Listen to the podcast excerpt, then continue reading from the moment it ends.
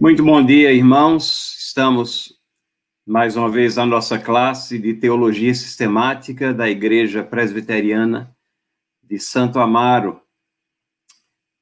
É um privilégio poder estar falando das coisas de Deus, analisando e estudando a Sua palavra, que é que nos guia no entendimento das situações que temos que compreender e de todo conhecimento teológico que nós precisamos estão, está contido exatamente nessa palavra que nós prezamos e utilizamos ela como fonte de conhecimento e para a nossa vida prática. O nosso assunto nesta manhã é a pessoa divina do Espírito Santo a pessoa divina do Espírito Santo. E nós já fizemos alusão alguma coisa à pessoa do Espírito Santo quando nós estudamos a Trindade. O Espírito Santo é a terceira pessoa da Trindade. E nós estamos é, numa era onde fala-se muito sobre o Espírito Santo, mas é interessante que fala-se muito num contexto onde há uma busca pelo inusitado, pelo estranho, e com práticas que muitas vezes não são encontradas na palavra de Deus. Nós também queremos falar bastante sobre o Espírito Santo e os domingos subsequentes trarão outras lições, especialmente sobre a ação do Espírito Santo nas nossas vidas, na vida de Jesus, mas na aula de hoje nós estamos querendo nos concentrar num ponto é, básico, que é examinar a pessoalidade do Espírito Santo e o seu caráter divino. E é interessante que essas questões aqui sobre a, a existência dele como pessoa e uma pessoa divina têm sido contestadas por ramos que são considerados heréticos ao longo da história da igreja. E alguns desses subsistem até os dias de hoje, que ensinam que o Espírito Santo não é uma pessoa, mas o Espírito Santo é uma mera força.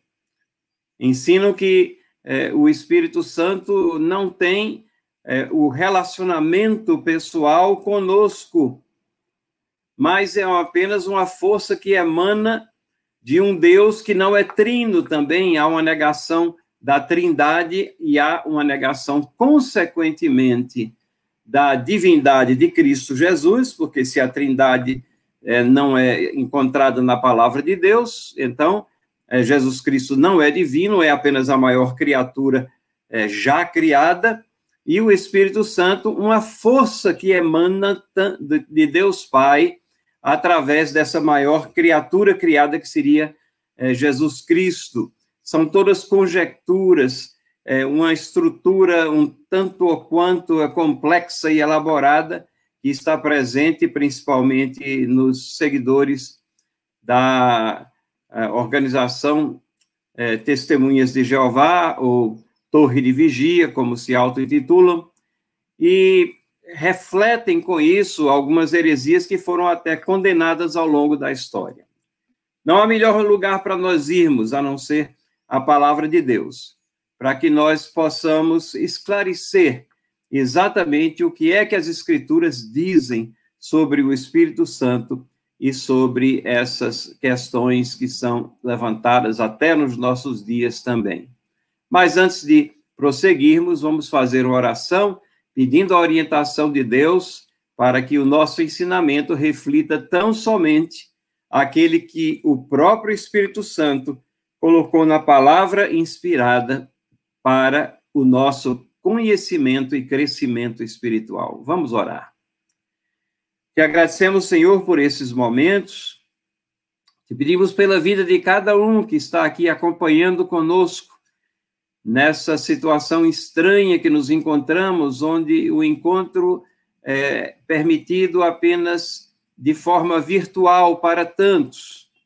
Te agradecemos porque tu tens permitido já que aos poucos estejamos voltando aos cultos presenciais na nossa igreja, mas ainda nos vemos restritos em certas situações, principalmente na escola dominical, onde temos utilizado a tecnologia, que é uma benção tua, mas que nos conservam tanto ou quanto distantes.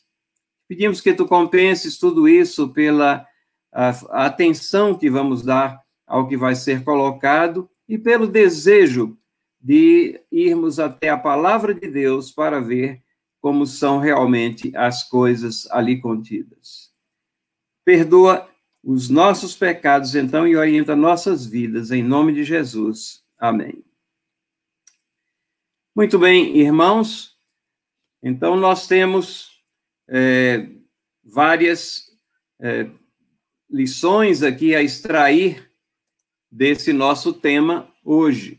E eu queria começar fazendo referência a apenas um trechinho que eu tirei da Confissão de Fé de Westminster, que é a base de explicação doutrinária daquilo que nós temos na palavra de Deus. É uma compilação de doutrinas principais, e nós sempre temos feito esse reforço aqui, que a confissão de fé ela não cria nova doutrina, mas ela sistematiza doutrinas que são bíblicas. E lá no capítulo 2, versículo, é, no capítulo 2, seção 3, é, nós temos essa seguinte, seguinte, seguinte afirmação sobre a Trindade.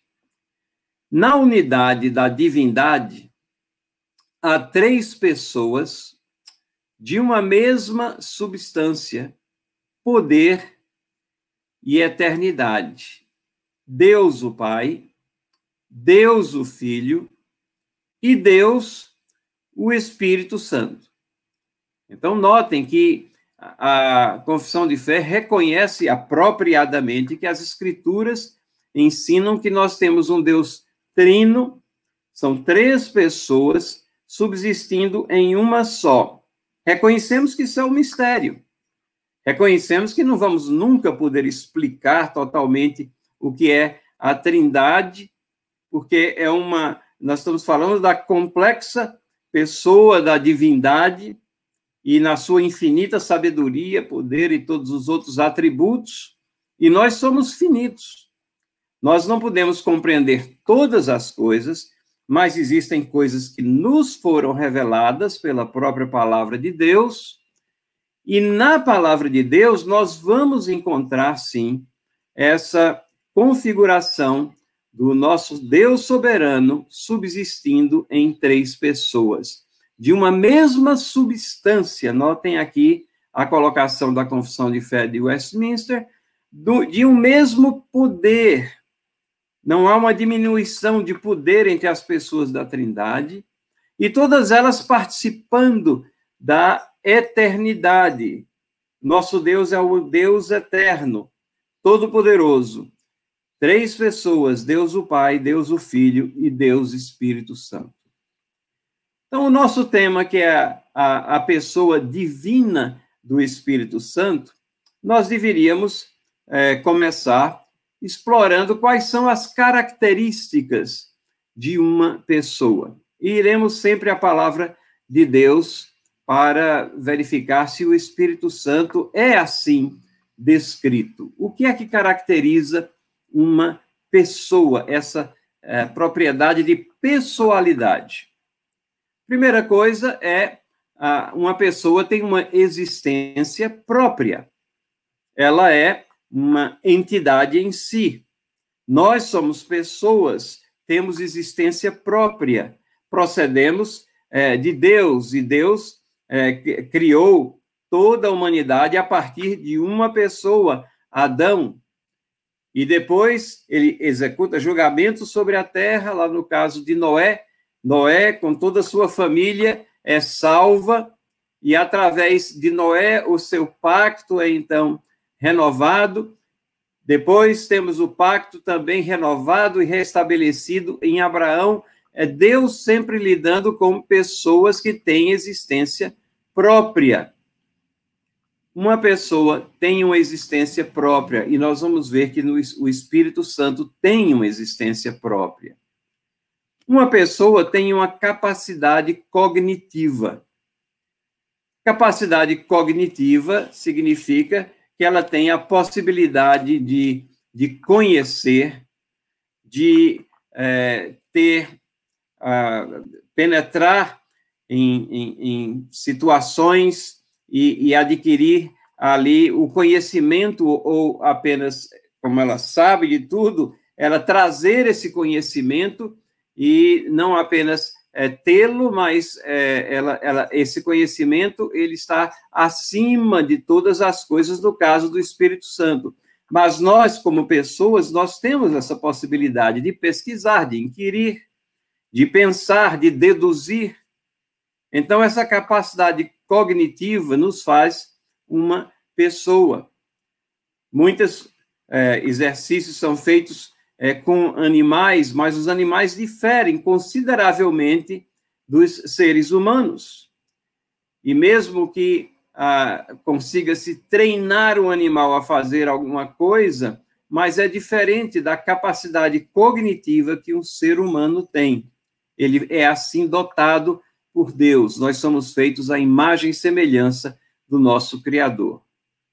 Uma pessoa tem uma capacidade volitiva, isso diz respeito à vontade. No nosso caso, nós é, chamamos de livre agência, aquela capacidade que nós temos de, de planejar, de, de fazer planos, de é, acompanhar esses planos e de tomar decisões. Tudo isso nós sabemos, na, ou nada disso é descolado da soberana vontade de Deus e Deus soberanamente rege todas as coisas, mas essa capacidade volitiva ela se expressa no Espírito Santo, obviamente, de uma forma muito mais é, poderosa, infinitamente mais poderosa do que a nossa. Uma pessoa tem capacidade de comunicação, ela se comunica e ela recebe comunicação também ela é, intercede, ela é, se é, ela, ela, ela mostra empatia com outras pessoas. E no caso do Espírito Santo, essa capacidade de comunicação é exercida não somente entre a Trindade, mas na interação com nós, pessoas criadas por Deus. E uma pessoa tem capacidade de é, relacionamento. Se na comunicação a ênfase é mais assim, é, no sentido do ensino, a, a, a, o relacionamento, aonde os atributos de amor e tantas outras questões que constroem ou destroem relacionamentos, né, estão presentes entre nós humanos, criaturas de Deus, o Espírito Santo também tem essa capacidade de se relacionar com as criaturas, com as pessoas e entre si se relacionar na Trindade. Então, o que eu gostaria de fazer agora, nós lembrando que nós temos aqui na nossa classe desta manhã apenas dois pontos principais: é examinar a questão do Espírito Santo como uma pessoa e, na sequência, uma pessoa divina e terminar é, vendo qual é a diferença que isso faz para todos nós quando nós estamos tentando aqui entender quem é o Espírito Santo e qual o seu papel nesse relacionamento com a humanidade que tem o seu ápice, o seu ponto alto em Cristo Jesus, que padeceu pelas suas ovelhas, pela sua igreja na cruz do Calvário e venceu a morte. Tudo isso o Espírito Santo fazendo parte desse contexto também, e Deus Pai, toda a trindade envolvida nessa, nesse plano de salvação no qual nós estamos inseridos e que nós estamos estudando. Então, vamos partir para ver cada um desses trechos aqui, ou desses pontos, examinando trechos na palavra de Deus. O Espírito Santo tem existência própria. Notem como ele é tratado como uma pessoa distinta desde o Antigo Testamento, e são diversos versículos e textos bíblicos, mas eu selecionei aqui alguns, Isaías, é, e depois lá em João, no Novo Testamento, mostrando que ele tem existência própria. Isaías 48, 16 diz assim: Chegai-vos a mim e ouvi isto. Não falei em segredo desde o princípio, desde o tempo em que isso vem acontecendo. Tenho estado lá. Agora o Senhor Deus me enviou a mim e o seu Espírito. Notem a, a distinção aqui. Né? O Senhor Deus me enviou a mim e o seu Espírito. Se existem ocasiões na palavra de Deus onde ah, nós lemos e ficamos até é, intrigados, será que está falando é, de Deus Pai, é, mesmo com a palavra Espírito aqui colocada? Não, mas nós temos trechos que mostram que o Espírito Santo tem uma existência própria, é uma pessoa. E esse versículo aqui, com essa pequena é, conjunção aqui, mostra que uma, ele está dissociando da pessoa de Deus Pai, porque ele tem existência própria. Isaías 63, 10 diz assim: Mas eles foram rebeldes e contristaram o seu Espírito Santo pelo que se lhes tornou inimigo, ele mesmo pelejou contra eles. Contristaram o seu Espírito Santo, fizeram o que era é, indevido, e assim causaram tristeza, quebraram parâmetros e limites que não deveriam ser quebrados. E o Espírito Santo, então, é aquele que peleja contra aqueles que desrespeitam a Deus, desrespeitam as suas leis, e o Espírito Santo é aqui tratado como uma pessoa que tem existência própria.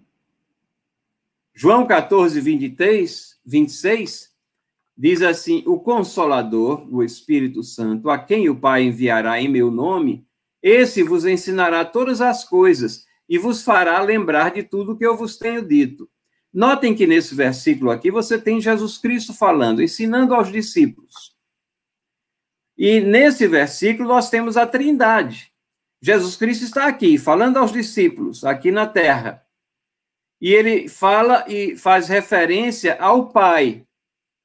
E faz referência àquele que vai vir e trabalhar de uma forma toda especial nessa nova era que nós chamamos de internacionalização da igreja e ele se refere com pronomes pessoais, não é uma força, mas o Espírito Santo, bem definido. Esse vos ensinará todas as coisas, vos fará lembrar de tudo que vos tenho dito. É a trindade aqui envolvida conjuntamente, as três pessoas, no plano de salvação, na formação é, de um povo para si que vem sendo construída desde o Antigo Testamento e agora deságua no Novo Testamento e é, é o Espírito Santo que é prometido à igreja, que ele vai ser o substituto da presença física de Cristo Jesus. As três pessoas aqui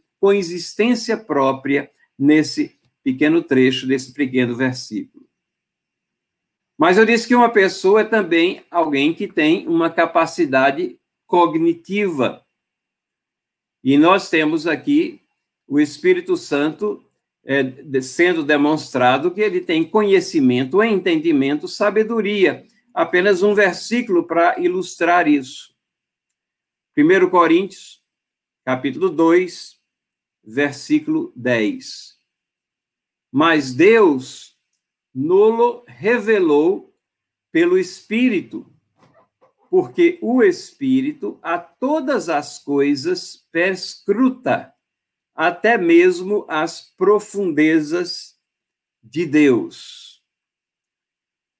Não somente nós temos ele fazendo a revelação, o que demonstra que ele tem conhecimento para poder revelar alguma coisa, mas aqui nos diz que ele todas as coisas perscruta. É uma palavra que nós não utilizamos ela no nosso dia a dia, né? Mas significa examinar, investigar. Investigar rigorosamente. Significa é, que o Espírito Santo investiga também. E é esse Espírito Santo que inspira a palavra de Deus e que, pelo seu conhecimento, falando através de homens que foram escolhidos por ele, escolhidos é, por Deus, e nos lega, então, a palavra de Deus para nossa orientação, para que nós saibamos o que temos que fazer para agradar a Deus e qual a nossa situação e o porquê de tantas outras perguntas que sempre temos em nossa mente. A história completa está lá e Deus regendo a história é o Espírito Santo que tem todo esse conhecimento e milagrosamente ele inspira os autores de tal maneira que a, o estilo, a, a formação desses autores está presente nos textos mas eles dizem, escrevem ali exatamente as coisas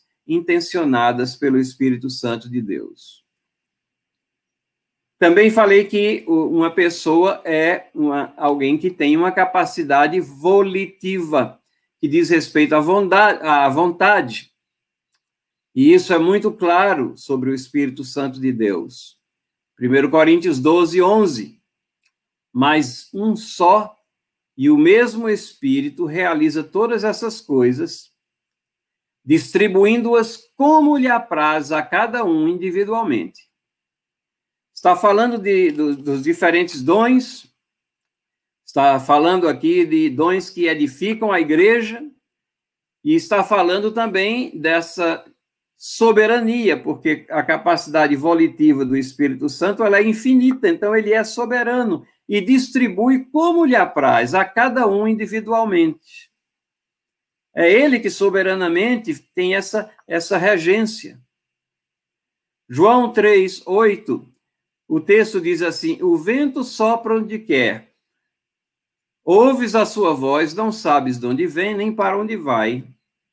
E assim é todo que é nascido do Espírito. De forma misteriosa, o Espírito Santo age na vida das pessoas e abre os olhos das pessoas para o estado de pecaminosidade e miséria, e essas pessoas, assim tocadas pelo Espírito Santo, abrem os olhos e verificam que Deus, em Sua majestade, providenciou um meio de salvação para o seu povo, e só há um nome, que é o nome de Cristo Jesus, e o Espírito Santo vem trazer e revelar esse nome, falar desse nome aos nossos corações. Mas aqui, esse, esse trecho, é, e que é, é uma palavra proferida por Cristo, ele fala, ele usa como ilustração do vento, que nós não enxergamos, mas ele sopra. E é, é importante que nós saibamos que a palavra espírito, tanto é, no hebraico, ruar, como no grego, pneuma, ela significa também vento, ela é, é um, a palavra comum para vento. E é, nenhuma ilustração poderia ser melhor do que essa aqui. Você consegue, às vezes, perceber que o vento, você olha as folhas balançando numa árvore, você sabe que existe vento ali, mas você não sabe, não dá para você perceber direito qual a direção, nem para onde vai, mas é, milagrosamente o vento cumpre a sua finalidade e o Espírito Santo também cumpre a sua finalidade de, é, revelar a Cristo aqueles que foram chamados pelo seu propósito. O vento sopra onde quer, capacidade volitiva, soberania. Atos 3, 2 mostra o Espírito Santo atuando na igreja.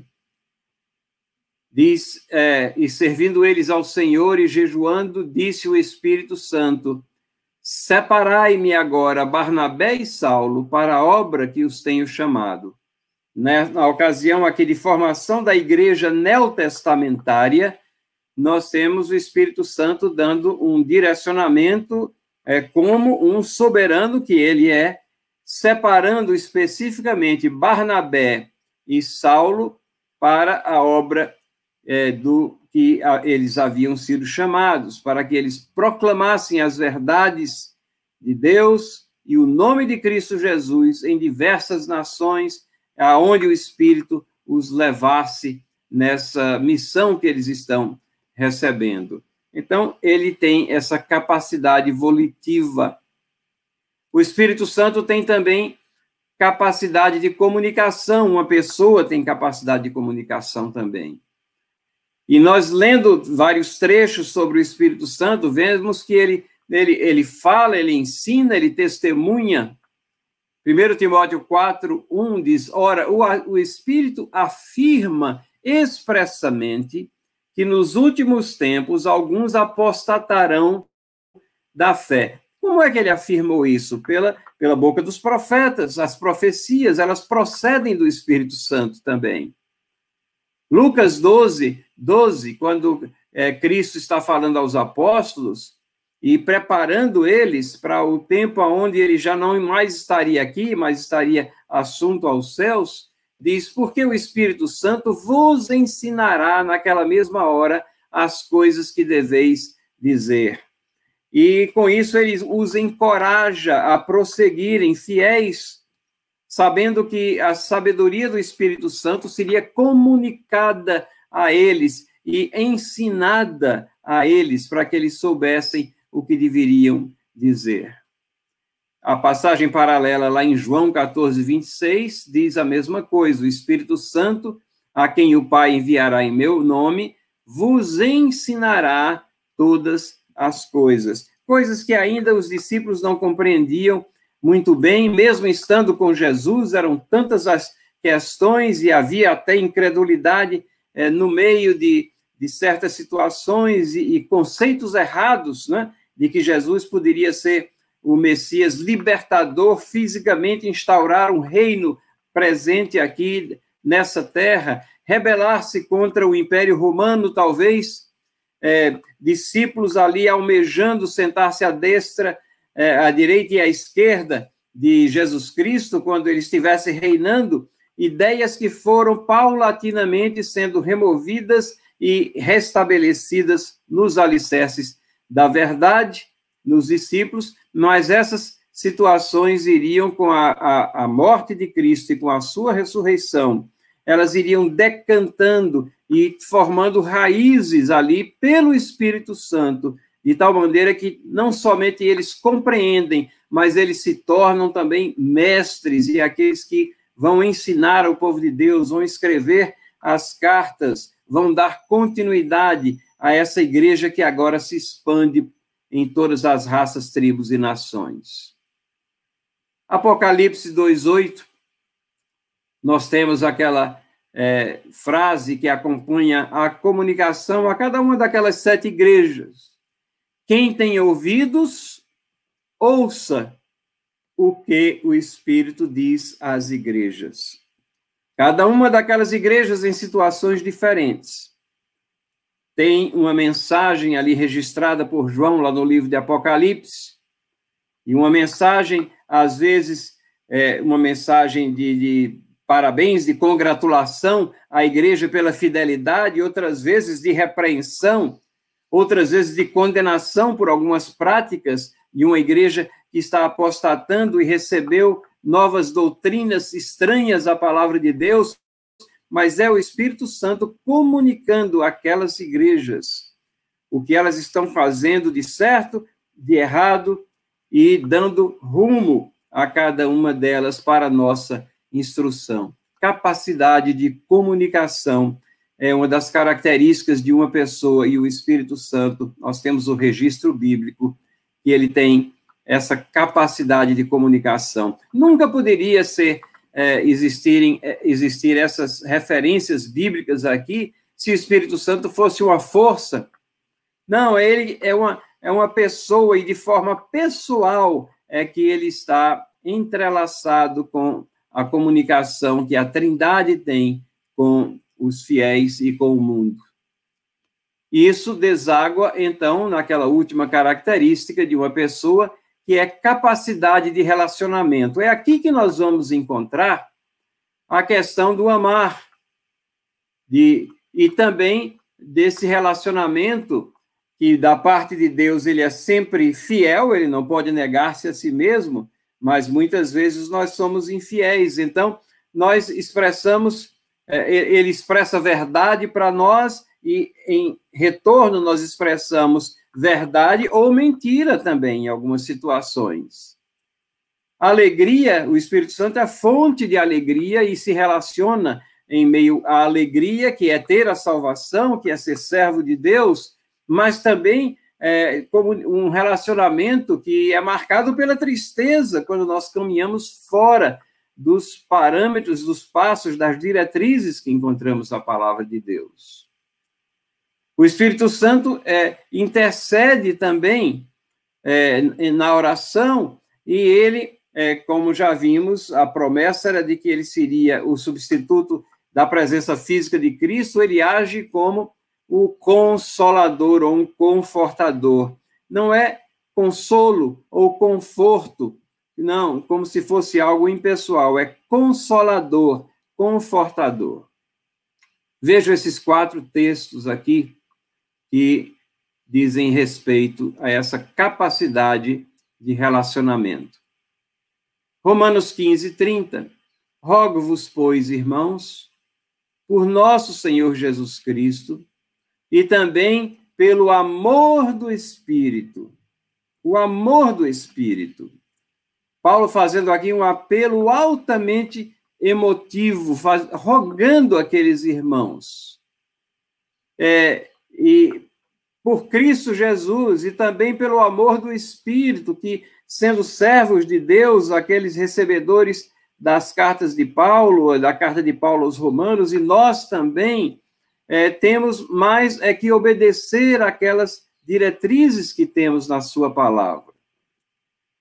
Em Atos capítulo 5, nós temos aquele incidente onde Ananias e Safira, é, eles vendem um terreno e aí chegam com o dinheiro dizendo que era o resultado da venda completa do terreno, querendo se sobressair possivelmente com essa situação, mostrando desprendimento, mas não era bem assim, porque eles não estavam entregando a, o, o resultado da venda do terreno.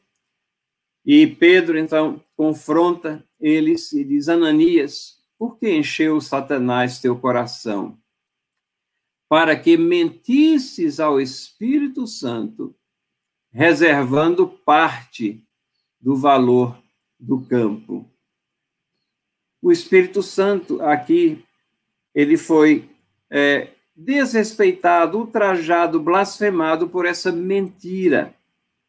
Ali estava Deus motivando todos aqueles fiéis naqueles momentos de perseguição para que tivessem um, é, um, uma espécie de tesouraria comum e as necessidades fossem aliviadas de uma forma mais eficaz. E então chega esse casal aqui querendo ser, é, se sobressair e mentem a ação de Deus naquele momento, dizendo que venderam e aqui está o resultado da venda.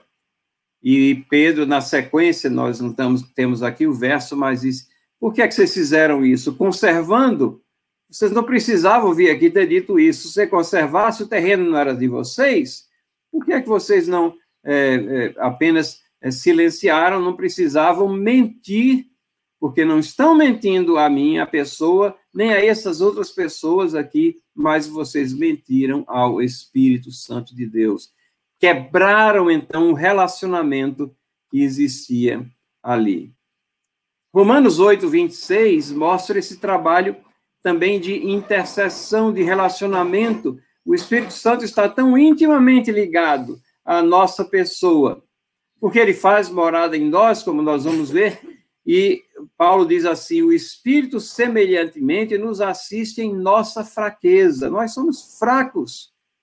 Nós não sabemos como orar, diz o texto, e não sabemos orar como convém. Mas o mesmo Espírito intercede por nós sobre maneira, com palavras que não podem nem ser é, expressas. O texto, o termo utilizado lá é gemidos inexprimíveis.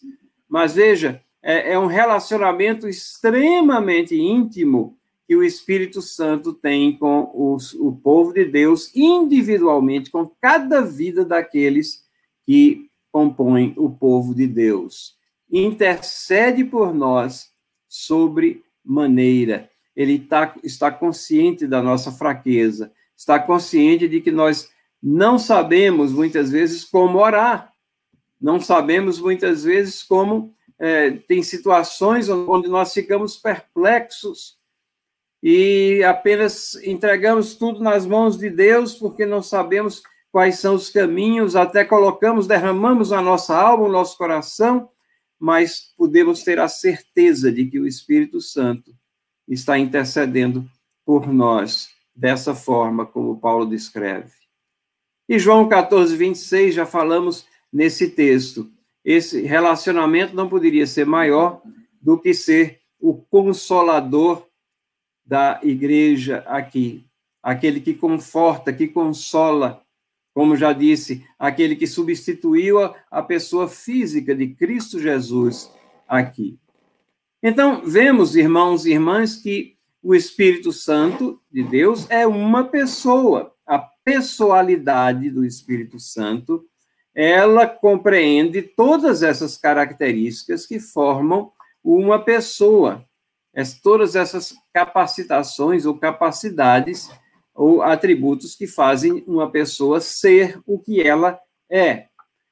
Num grau muito menor, obviamente, nós não somos infinitos eternos, mas as nossas pessoas temos todas essas capacidades aqui, porque somos existências independentes criadas por Deus. O Espírito Santo, superlativamente, é soberano sobre todas as coisas, é Deus verdadeiro mas ele também se revela na palavra de Deus como uma pessoa, não uma força, não uma influência, mas uma pessoa. O Catecismo de Heidelberg é aquele é, documento histórico de 1563, que tem é, várias perguntas e respostas, sempre referenciadas a Dia do Senhor número tal. Então, a, a do dia do Senhor, número 20, é a pergunta 53. E diz assim: O que você crê sobre o Espírito Santo? Resposta: Primeiro, creio que ele é verdadeiro e eterno Deus, como o Pai, com o Pai e o Filho. Segundo, que ele foi dado também a mim por uma verdadeira fé, ele me torna participante de Cristo e de todos os seus benefícios. Ele me fortalece e fica comigo para sempre.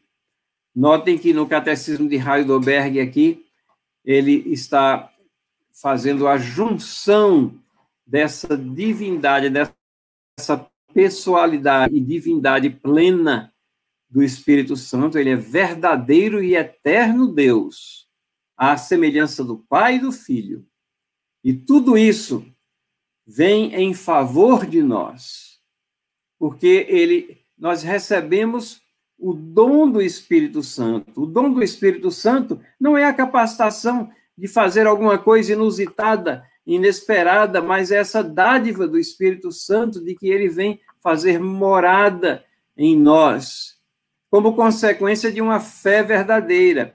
E essa fé, nos ensina Paulo lá em Efésios, é dom de Deus também. Então, Deus é, é, é que providencia tudo, a nossa aproximação com Ele. Nós fazemos isso com os olhos abertos e a nossa vontade, a nossa capacidade volitiva está envolvida disso.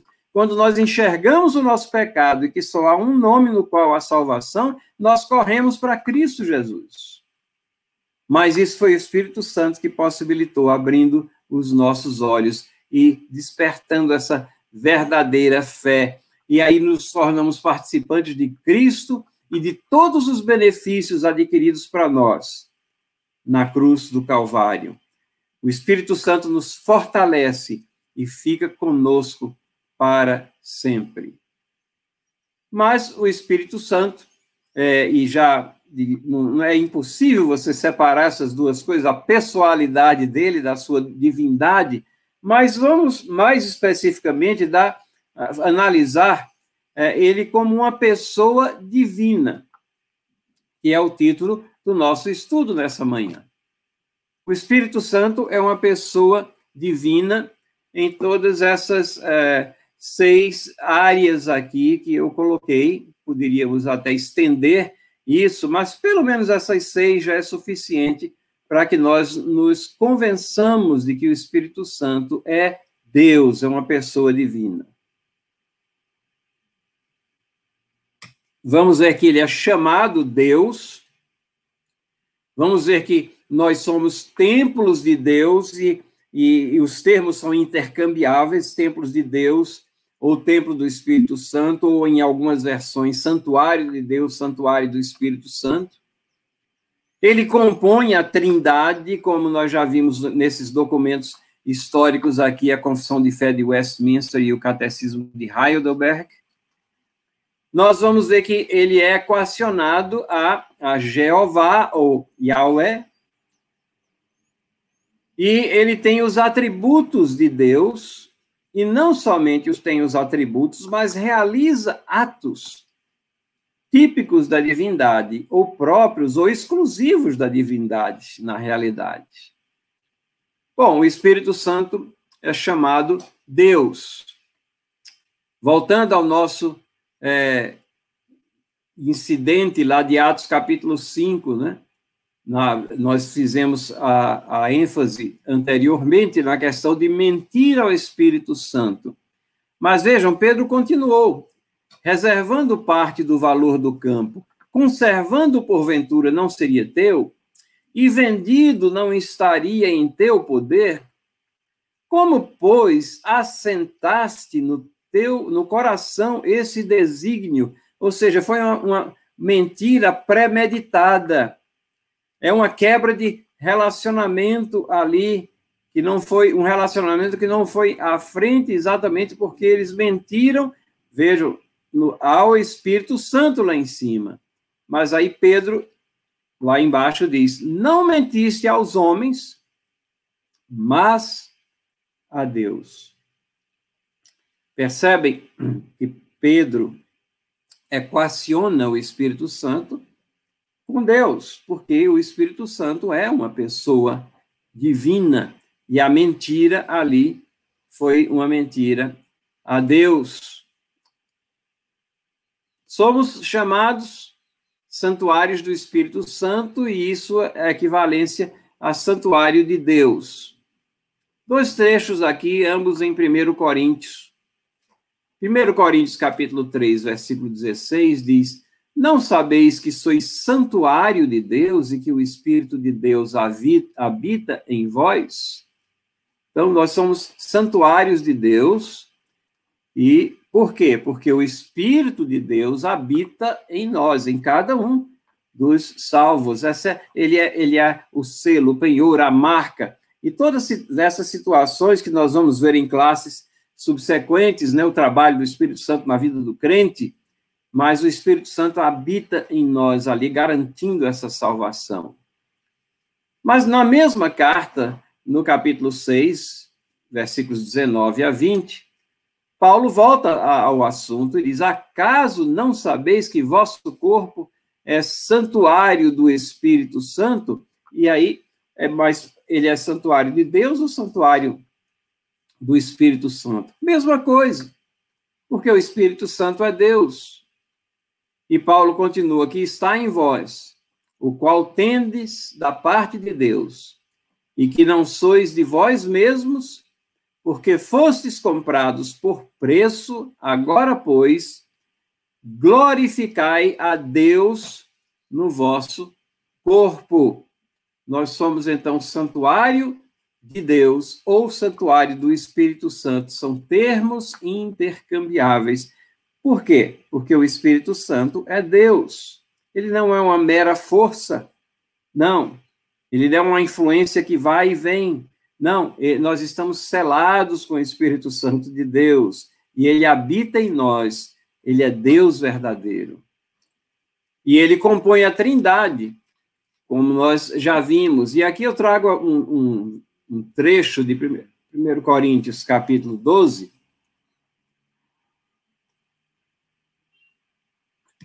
Três versículos, onde a trindade é mencionada. Ora, os dons são diversos, mas o Espírito é o mesmo. Também há diversidade nos serviços, mas o Senhor é o mesmo. Senhor da glória, né? Aquele que foi, vós crucificaste o Senhor da glória, Pedro fala lá no seu sermão, lá em Atos.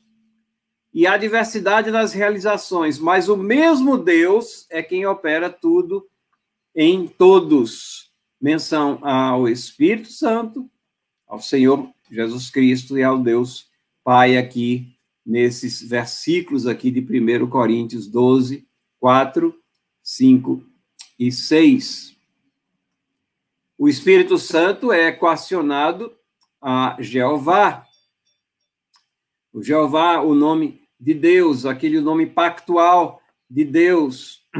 Segundo Samuel 23, 2 diz assim: O Espírito do Senhor fala por meu intermédio. Aqui é Davi falando e esse Senhor, aqui no original, é Yahvé, né? ou Yahweh, e, ou Jeová, como é, podemos transliterar na nossa língua. Fala por meu intermédio, e a sua palavra está na minha língua, disse o Deus de Israel. E é aí, lá em Atos capítulo 1, versículo 16, nós temos é, o cumprimento dessa é, profecia que os apóstolos relembrando, irmãos, convinha que se cumprisse a escritura que o Espírito Santo proferiu anteriormente por boca de Davi. Percebem lá em 2 Samuel, é Davi que está falando, fala, falou através da minha língua, da minha boca. E foi o Espírito de Yahvé aqui é o Espírito Santo. Então, há um equacionamento aqui com o nome é, Jeová ou Yahvé, o nome pactual de Deus. Mais dois trechos aqui também. Lucas 1, 68 a 70. Bendito seja o Senhor Deus de Israel, porque visitou e redimiu o seu povo e nos suscitou plena e poderosa salvação na casa de Davi, seu servo, como prometera desde a antiguidade por boca dos seus santos profetas. O Espírito Santo falava, é, Deus falava pelos profetas. Mas quando a gente vai lá em 2 Pedro 1,20, nós vemos que quem falava é, pela, por, a, quem utilizava os profetas para falar e proferir as profecias era o Espírito Santo de Deus. Jamais qualquer profecia foi dada por vontade humana, entretanto, homens santos falaram da parte de Deus, movidos pelo Espírito Santo. Então, nós vemos é, que o Espírito Santo apropriadamente também pode ter essa designação, ou esse nome da divindade. E ele possui os atributos de Deus. Ele é inerentemente santo. Romanos 1,4 foi designado Filho de Deus com poder segundo o Espírito de santidade, pela ressurreição dos mortos, a saber, Jesus Cristo, nosso Senhor. Está falando de Cristo Jesus. E foi o Espírito de santidade que é, esteve presente na vida de Cristo e é, possibilitando o ministério dele aqui entre nós e todos os aspectos desse ministério, inclusive eh, na sua morte e ressurreição.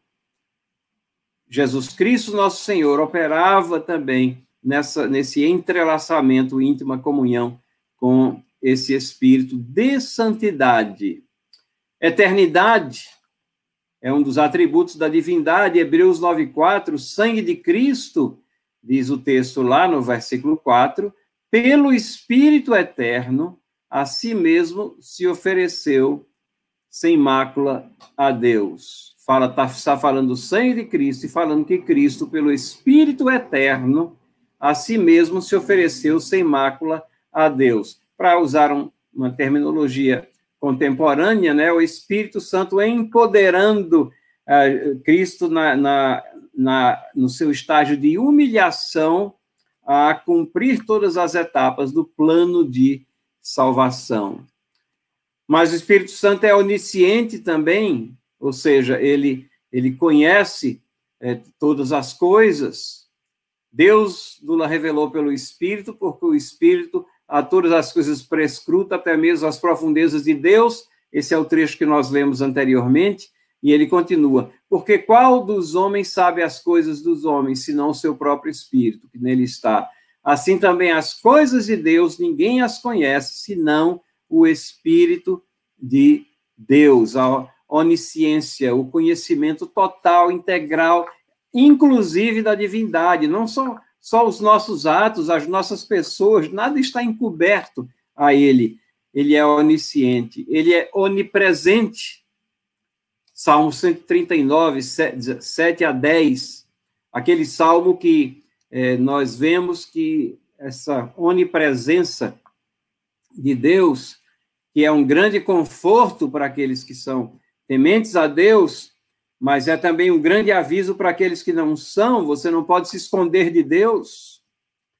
Todos teremos que comparecer perante o tribunal de Cristo, mas a diferença, vamos comparecer com Cristo sendo nosso advogado, vamos ser vistos cobertos pela justiça de Cristo, ou vamos estar ali presentes apenas para receber a condenação? Né? Ninguém escapa do encontro com Cristo. As pessoas podem achar que podem escapar, não, mas esse salmo nos diz que, que não há lugar onde você possa se ausentar. Para onde eu me ausentarei, diz o salmo, do teu espírito. Para onde fugirei da tua face? Se suba aos céus, lá estás. Se faço a minha cama no mais profundo abismo, lá estás também. Se tomo as asas da alvorada e me detenho nos confins dos mares, ainda lá me haverá de guiar a tua mão e a tua destra me susterá. Ele é onisciente, onipresente e é onipotente também. Lucas 1,35 fala desse poder do Altíssimo. Respondeu-lhe o anjo, falando com Maria: Descerá sobre ti o Espírito Santo, e o poder do Altíssimo te envolverá com a sua sombra. Por isso também o ente santo que há de nascer será chamado Filho de Deus. É a Maria é, teve uma criança gerada pelo Espírito Santo que é exatamente nosso Senhor Jesus Cristo, ali ele assume a sua natureza humana. Ele já era uma, é uma pessoa também, uma pessoa com existência independente, com uma natureza divina inerente, mas que assume uma natureza humana ali no momento da encarnação. Deus tem todo o poder, Isaías 40, 28, não sabes, não ouviste que o eterno Deus, o Senhor, o Criador dos fins da terra, nem se cansa, nem se fatiga. Eterno Deus, Senhor, Criador dos fins e da terra, a onipotência de Deus, tem todo o poder, está presente no Espírito Santo de Deus. E ele é soberano. Ele lidera Jesus Cristo ele, a, até a sua tentação no deserto, como diz Mateus 4, 1. João 3,8, nós já lemos esse versículo também, mostrando a soberania de Deus. O vento sopra onde quer. 1 Coríntios 12, 11. Mas um só e mesmo Espírito realiza todas essas coisas, distribuindo-as como lhe apraz a cada um individualmente aquela capacidade de vontade que nós vimos anteriormente, ela, ela é expressa em toda a sua plenitude, ou seja, soberanamente. E o Espírito Santo realiza, então, atos de, da divindade.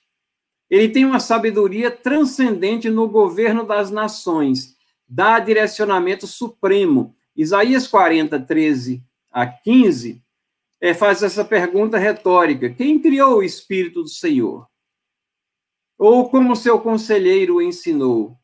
Com quem ele tomou conselho para que lhe desse compreensão? Quem o instruiu na vereda do juízo? E lhe ensinou sabedoria, ele mostrou o caminho de entendimento. Ninguém é a resposta, né?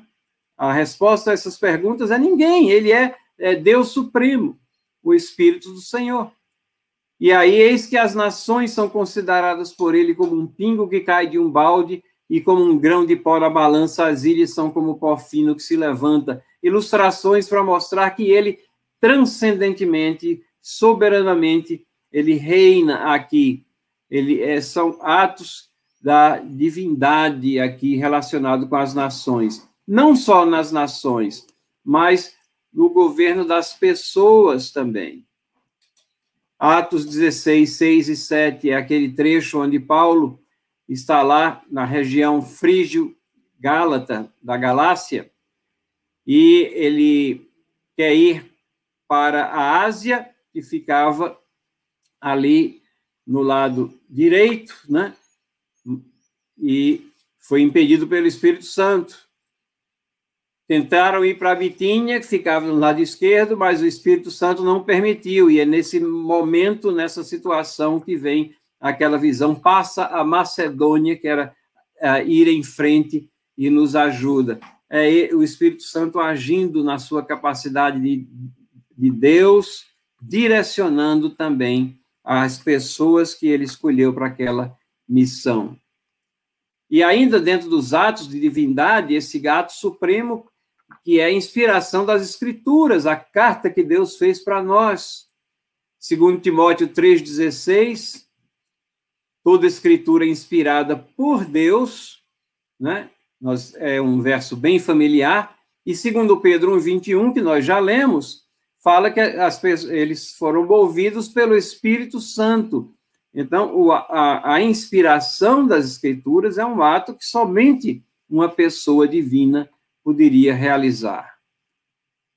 Ele unge o nosso redentor, né? O Espírito do Senhor Deus está sobre mim porque o Senhor me ungiu para pregar, pregar boas novas. Aqui, Isaías 61, 1, é, nós temos essa profecia messiânica sobre Cristo. E lá em Lucas 14, 4, 17 e 21, nós temos o cumprimento ali da profecia. E, e essa cena aqui é, é admirável. É, é, descrita de uma forma tal, nos detalhes, que você parece que está participando dela. Diz assim: então lhe deram o livro do profeta Isaías. Esse aqui, Jesus Cristo está numa sinagoga. E abrindo o livro, não era um livro de folhear, lembrem-se, ele estava desenrolando um livro. Achou o lugar onde estava escrito: O Espírito do Senhor está sobre mim. E cita todo esse trecho de Isaías 61, 1. E aí depois, tendo fechado o livro, devolveu ao assistente e sentou-se. E todos na sinagoga tinham os olhos fitos nele. Então passou Jesus a dizer-lhe: Hoje se cumpriu a escritura que acabais de ouvir. Então, essa unção sobre o ungido de Deus foi ungido pelo Espírito Santo de Deus. E isso, como nós já dissemos, é que possibilita as, as, as ações de Cristo aqui, quando ele habitou entre nós. Empoderando os milagres também do Redentor, o próprio Jesus Cristo fala lá em Mateus 12, 28, eu expulso demônios pelo Espírito de Deus. E a própria ressurreição, Romanos 8, 11, se habita em vós o Espírito daquele que ressuscitou a Jesus entre os mortos, veja, quem é que ressuscitou Jesus entre os mortos? O Espírito Santo. Esse mesmo que ressuscitou a Cristo Jesus dentre os mortos, vivificará também o vosso corpo mortal por meio do seu Espírito que em vós habita. Irmãos, é, são verdades gloriosas quando nós entendemos a profundidade do que acontece conosco. A salvação não é meramente um, um, assentamento, um assentimento cognitivo a uma série de verdades, mas é uma transformação de vida. Milagrosamente fomos tocados pelo Espírito Santo de Deus por esse Espírito. A Confissão Belga é o último é, documento que eu trago aqui para nós nesta manhã. É de 1566, quase contemporâneo com o Catecismo de Heidelberg, mas aqui é, é, é uma confissão, não é em perguntas e respostas. Artigo 11. O Espírito Santo é Deus. Cremos, confessamos também que o Espírito Santo procede do Pai e do Filho desde a eternidade. Ele não foi feito, nem criado, nem gerado. Procede de ambos. Na ordem, ele é a terceira pessoa da Trindade, de igual substância, majestade glória do Pai e do Filho, verdadeiro e eterno Deus. Como nos ensinam as sagradas Escrituras, que blasfêmia é considerar o Espírito Santo uma força, diminuir aquilo que ele é. Agora, também nós sabemos que o próprio Cristo nos instruiu que o Espírito Santo não veio para falar de si mesmo, mas veio para revelar a Cristo. Onde Cristo estiver sendo glorificado, ali está o Espírito Santo presente, realizando a sua obra na mensagem e nas nossas vidas. Então, é esse Espírito Santo, que é pessoal e que é divino, que nos conforta, nos consola, que ora intercessoriamente por nós, que habita em nós. Pensem nisso. Assim ele nos sustenta e nos guarda no amor de Cristo, completando a obra iniciada em nós até a glorificação. Que bênção essa, que dom, que privilégio termos em nós o mesmo Espírito que ressuscitou Cristo Jesus, nosso Salvador. Certamente, nele, somos mais que vencedores. Que Deus abençoe a cada um e tenha uma semana abençoada, que nós possamos ser guiados e que venhamos também a ansiar que o Espírito Santo fale a nós através das escrituras sagradas que ele inspirou para nossa compreensão, para que nós venhamos a entender melhor todas essas doutrinas que temos abordado, abordado aqui nessa classe a cada domingo. Deus abençoe cada um de vocês.